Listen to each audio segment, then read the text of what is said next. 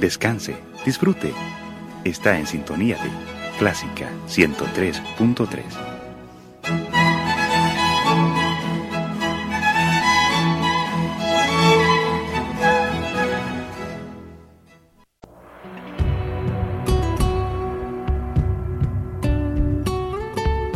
Siempre con usted, Radio Clásica 103.3.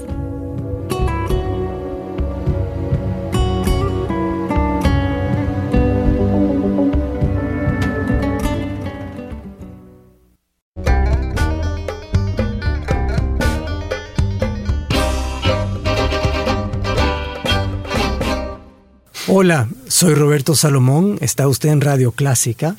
Esto es En Escena, Hablemos de Teatro. Y hoy para hablar conmigo está Dinora Alfaro y está Enrique Valencia. Dos jóvenes talentos, para mí son jóvenes todavía, ustedes siguen siendo jóvenes y tienen la mitad de mi edad, pero que ya tienen varios años de ruta, vamos a estar hablando con ellos eh, es muy interesante todo lo que están haciendo en teatro desde hace varios años. No se vaya, ya regresamos.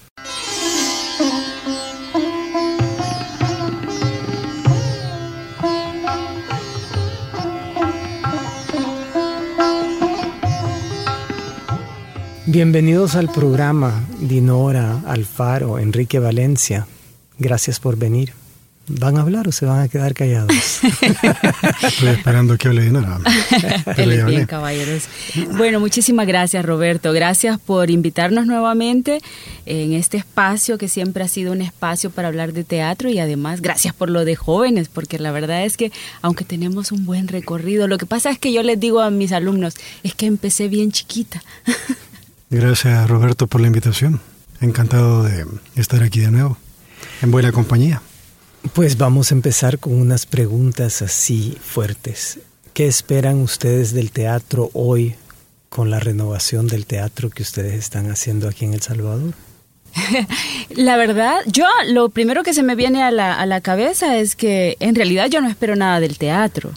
Creo que voy viviendo en el teatro, voy haciendo lo que, lo que me dicta el ánima de hacer y he dejado de esperar. Yo, yo he dejado de esperar de, de, un montón de cosas y del teatro creo que, que he dejado de esperar. Claro, es de las pocas cosas que sí me da mucho y agradezco todo lo que me da, todo lo que llena mi vida, todo lo que lo que lo que ha significado, ¿verdad? No sé si me fui por otro lado en tu pregunta. No, no eh, está muy bien. Pero pero definitivamente no no me creo perspectivas o demasiadas expectativas bueno, ustedes los dos empezaron a hacer teatro hace como 20 años, ¿verdad? Hace como 20 años y empezaron a hacer teatro en una época donde ya no habían proyectos grandes sociales, ¿verdad? Ustedes ya empezaron en eh, no en una ola alta, sino que en un, en un bajón, en un declive de ola, ¿verdad? Y ustedes han tenido que trabajar a contracorriente para que esa ola, eh, para que esa llama no se vaya apagando, ¿verdad? Y yo creo que ustedes, ustedes, la generación de los, eh, de los que yo llamo que se formaron, ya no me acuerdo cómo digo siempre esa expresión, eh, es que la que me viene a la mente es un poco ordinaria, pero los que se formaron sin, sin formación sistemática, ¿verdad? eh, a la brava un poco, eh, con talleres, con eh, gente que venía, con, bueno, con profesores y eh, directores que abrieron talleres para la formación de ustedes.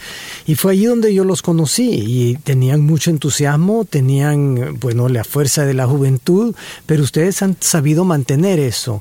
Entonces ahora están preparando dos espectáculos y están preparando uno que es una versión de Antígona de Jean Anouilh con uh, mucha libertad de otros textos también, ¿verdad? Textos de mi, de, de mi, autoría, de hecho. Sí, textos uh -huh. de autoría de Enrique Valencia. Y están preparando también, eh, tú, Dinora, estás preparando tu primer dramaturgia. No sé si es tu primera, pero es la primera que vas a mostrar. Sí, sí, sí que se llama, háblanos un poco de eso, lo que crece en mi jardín. Eh, sí, bueno, de hecho sí es la primera que voy a mostrar aquí en El Salvador. He hecho dramaturgia y he tenido una, una gira por Castilla-La Mancha con dramaturgia mía, pero aquí en El Salvador es el primer texto que se monta eh, y se llama Lo que crece en mi jardín. O sea que tú ahora estás pasando de ser actriz, eh, ya probaste ser directora y ahora sos dramaturgo. Yo no sé si soy, yo simplemente lo estoy haciendo. No, no, no lo sé, no, no quiero ni ponerme un título ni decir que soy actriz. Sí me siento. Actriz sí que sí que eres una excelente actriz. Me siento en el escenario. De ahí eh, directora me han dado ganas de dirigir y me dieron la oportunidad de dirigir y lo he hecho. Mm, lo hago con mis alumnos en la compañía de teatro Injuve y me siento súper feliz haciéndolo.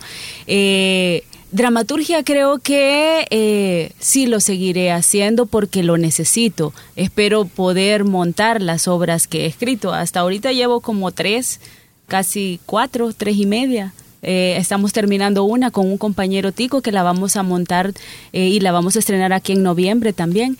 Pero no sé si eso me hace llamarme dramaturga, la verdad. Simplemente he escrito una obra de teatro que espero que la gente vea y que a la gente le guste o le diga cosas. Y Enrique, tú trabajas mucho con textos de tu autoría siempre y ahora estás trabajando a partir de un texto que ya existe, pero aportándole textos tuyos.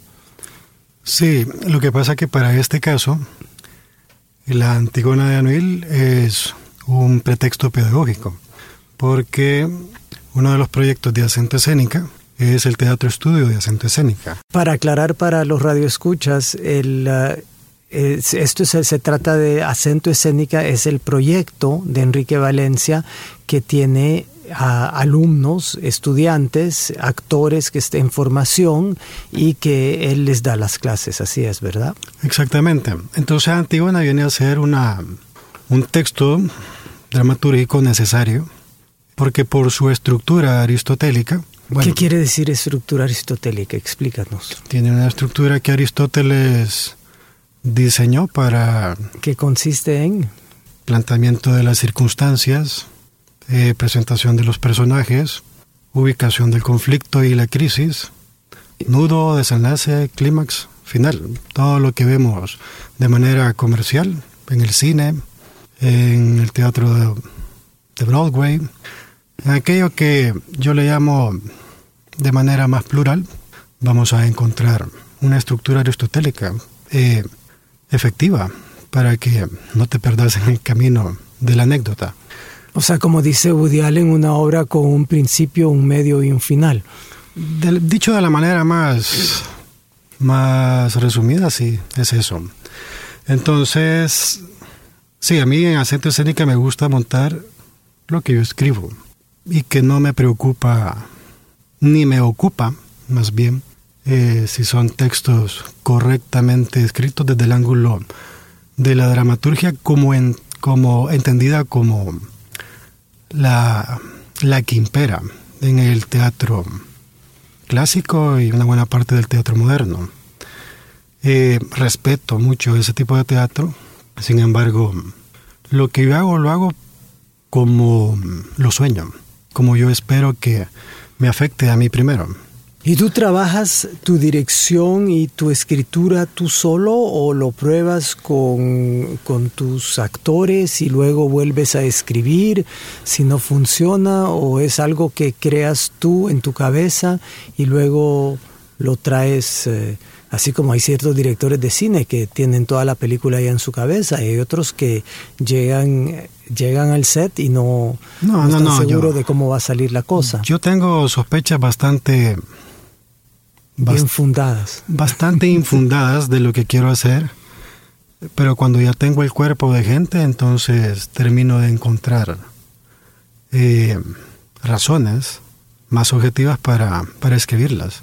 Eso del cuerpo del actor es una cosa que para mí es de suma importancia porque es cierto que uno puede imaginarse cosas y yo veo que muchas frustraciones de directores y actores se dan porque el actor no corresponde a cierta idea que tenía el director o a cierta manera de cómo se iba a hacer. Y a mí me gusta, por ejemplo, estar totalmente abierto a lo que el actor con quien estoy trabajando puede traer como cosa nueva y original al personaje que está desarrollando y a la situación que se está desarrollando. Es que yo creo que ahí hay, hay algo que hay que, que yo que yo sí espero, regresando a tu pregunta del inicio, que no me dejaron responder. Eh, Somos terribles. Bastante. yo que espero con lo que yo hago. Primero, establecer, establecer para, para mí un camino más claro de cómo eh, hacer yo las cosas. Eso.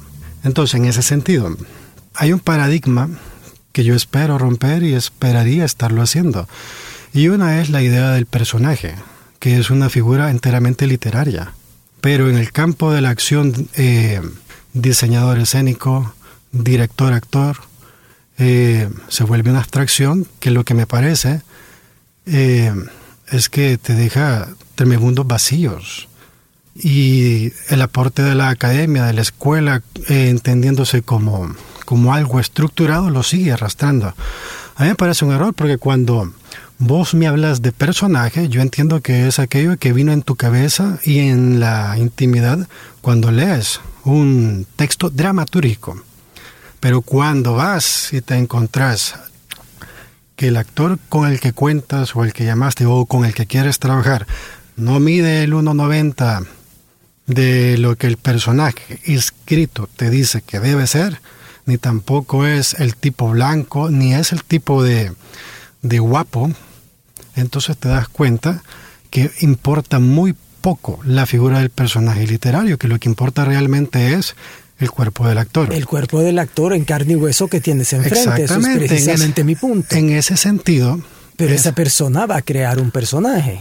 Esa persona, a mí no me gusta ya la palabra personaje, ah, fíjate. esa persona va a jugar un rol. ¿Verdad? Y el rol va a ser él en un rol.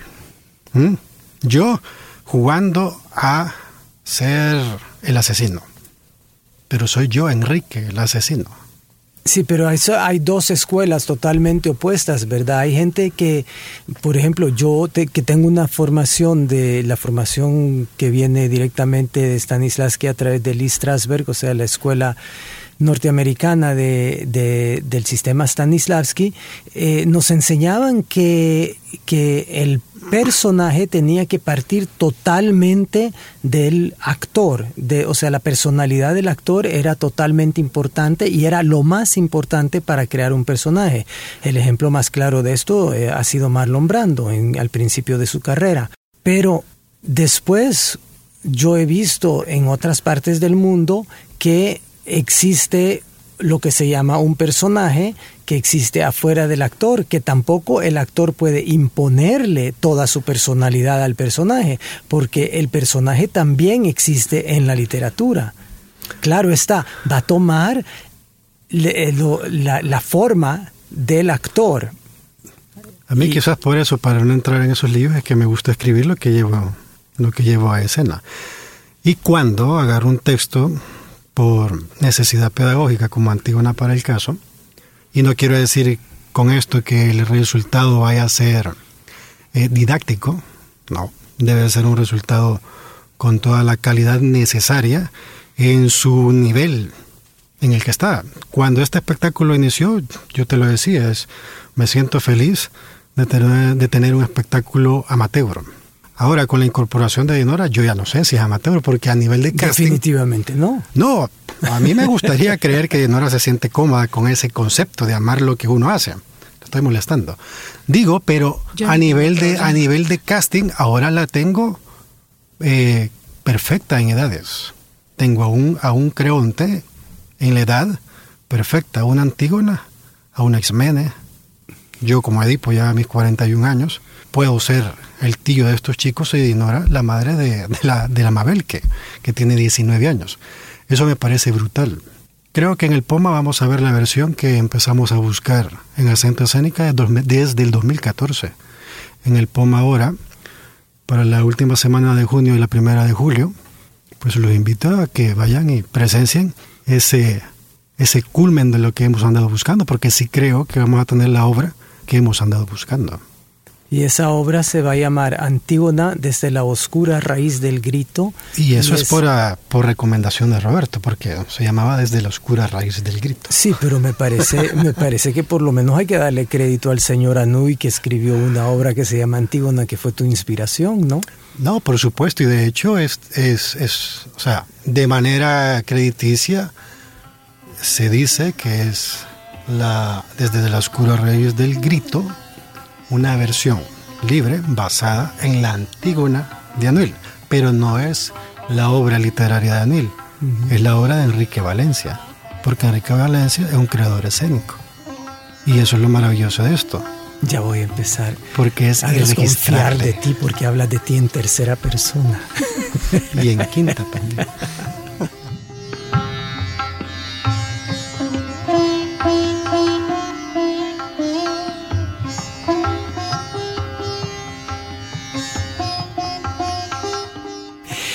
Dinora, eh, hacer el papel, hacer un papel que está escrito básicamente para un hombre, es, un rey, es creonte, ah, y lo estás haciendo como tal, ¿no? no o sea, yo creo que no han feminizado, si conozco un poco el trabajo de Enrique, creo que no lo han feminizado, o sea, el rey eres tú, entonces el rey va a tener tu cuerpo, va a tener tu voz, pero sigue siendo Sigo siendo el rey. Seguiré siendo el rey. Ahora sí voy a poder cantar esa canción. ¿Cómo, sientes eso? Pues magnífico, porque es un símbolo de poder, ¿verdad? Y me parece que una mujer también puede encarnar ese símbolo de poder, pero al mismo tiempo por lo que me encanta es porque es un poder en crisis, ¿verdad? Es toda la crisis, tomo el poder y tengo un país que se está pudriendo, ¿verdad? Dinora eh, nos puede morir con este trabajo abierto. no soy una anciana, hay que aclararlo. No, digo por la crisis, porque ella, una, ella es una actriz enteramente emocional, a la que hay que advertirle. No esto va, esto va a doler. Piensa mucho también. No, no, no, pero o sea, esto le va a doler. Cuando se lo planteé, le dije, le va a doler mucho y conociéndola, que se entrega el dolor, como a mí me encanta que se entreguen las personas con las que trabajo, entonces me parece fabuloso. Ahí es donde, somos, ahí es donde somos totalmente distintos tú y yo. Yo necesito que la gente se sienta cómoda y esté feliz y no le duela nada. No, sí, está feliz, creo yo, pero le dejo. No, no, no, pero, ajá, pero, pero ahí sí, sí disiento un poco porque me siento feliz haciendo un drama y, y, a pesar de que estoy, eh, claro, entro en el drama, en la situación, en lo difícil de la historia, ¿verdad? Eh, y eso me hace absolutamente feliz lograrlo, lograr sentirlo, lograr transmitirlo. Entonces no, no es sufrimiento, es, es una, una comodidad increíble. Me encanta, la verdad es que creo que la imagen de la mujer no está hecha solamente para representar cuestiones débiles. Este es un personaje muy fuerte y ya hemos hecho presentaciones y creo que, ha resultado bien. No se ha muerto. Sí, es, esta idea de, de, bueno, todo esto eh, lo, estamos haciendo todos desde hace unos 40 años, gracias también a todo el trabajo de Peter Brook, que fue el que creó estos nuevos paradigmas, donde de repente en una obra sobre el hambre en África tiene una actriz muy gorda y muy chele haciendo el papel de una mujer africana que se está muriendo de hambre, ¿verdad? Y uno le cree totalmente.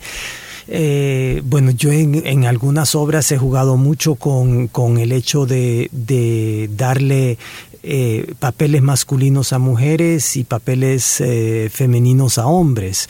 O sea, es una cosa que me gusta explorar, incluso eh, cuando trabajo ciertas obras que tienen que ver con patriarcado, yo digo, bueno, ¿y por qué no matriarcado? O sea, ¿por qué no? ¿Por qué no probar eso y ver cómo, cómo funciona? Eso me encantan sus experimentos. De eso se trata un poco, no es de feminizarlo ni de, ni de nada por el estilo, es simplemente cambiar el patriarcado por el matriarcado y veamos cómo queda.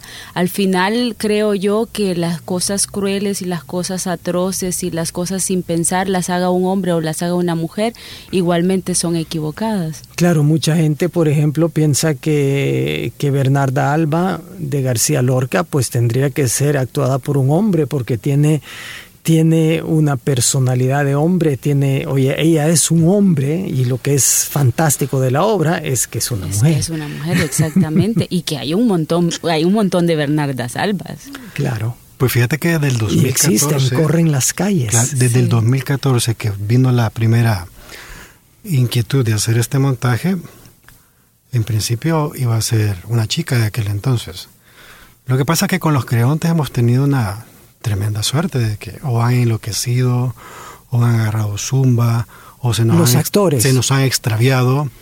Eh, todos los creontes, algo les ha pasado, ¿verdad? La maldición de creonte. Sí, yo he llegado a creer. ¿Será que bueno, hay obras, hay obras que tienen eso, ¿verdad? Por ejemplo, en, en inglés la palabra Macbeth no se pronuncia nunca en un teatro dicen la, obra M o la obra escocesa, pero nunca dicen la palabra porque, y pues yo he estado cerca de varios montajes de Macbeth y siempre, siempre hay algo que sucede de trágico dentro de un montaje de Macbeth, pero eso yo creo que es porque la obra vehicula tanta maldad y hay tanta maldad dentro de la escritura de esa obra que eso saca ciertas cosas en los actores que pues... Pues si te contara y no aquí al aire porque no alcanzaríamos a, hacer un resumen de, de todas las situaciones dramáticas que este proceso ha tenido, la verdad es que nos podríamos equiparar a cualquier maldición. Pero a mí me gusta, fíjate, me gusta que haya sido así, porque la obra fundamentalmente está llena e impregnada de una mácula, que data desde los eh, ancestros de Edipo, de Antígona, de toda la, de toda la gente del Palacio de Tebas. Ahora, jugar con esa, con esa energía ficticia que en algún momento de nuestra historia ha trascendido hacia nuestro plano real como actores, porque te podríamos contar de un par de eventos que nos pasaron en Guatemala bastante interesantes, y que están en video, y que están en fotografía, y que los hemos visto, y siendo muy objetivo vos decís, aquí hubo algún desperfecto, pero cuando te pones a pensar con todo el arrastre, Vos decís, bueno, hay que asumir esto y agarrarlo, agarrarlo por, por, los, por los cuernos y domarlo. Entonces, a mí es que me encanta que, nos esté, que me haya sucedido esto, me encanta que Nora esté con nosotros, ¿verdad? Me encanta que dos chicos que han andado en pasantía ahora regresen y se sumen con la misma eh, deseo de, de pisar las tablas, todos juntos. Si en cierta manera lo que tú haces es lo que se puede llamar en grandes rasgos teatro experimental en ese sentido. Entonces no se lo pierdan, del 29 de junio al 9 de julio, Antígona desde la oscura raíz del grito, de acento escénica, dirigida por Enrique Valencia, con Dinora Alfaro en el papel de Creonte, no de Antígona. Esto fue en escena hasta la semana entrante.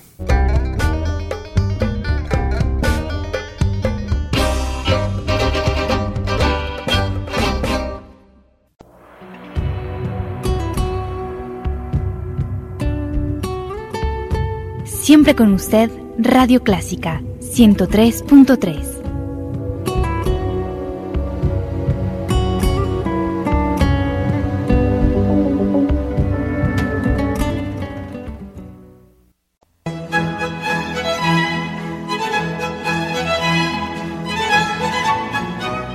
Descanse, disfrute. Está en sintonía de Clásica 103.3.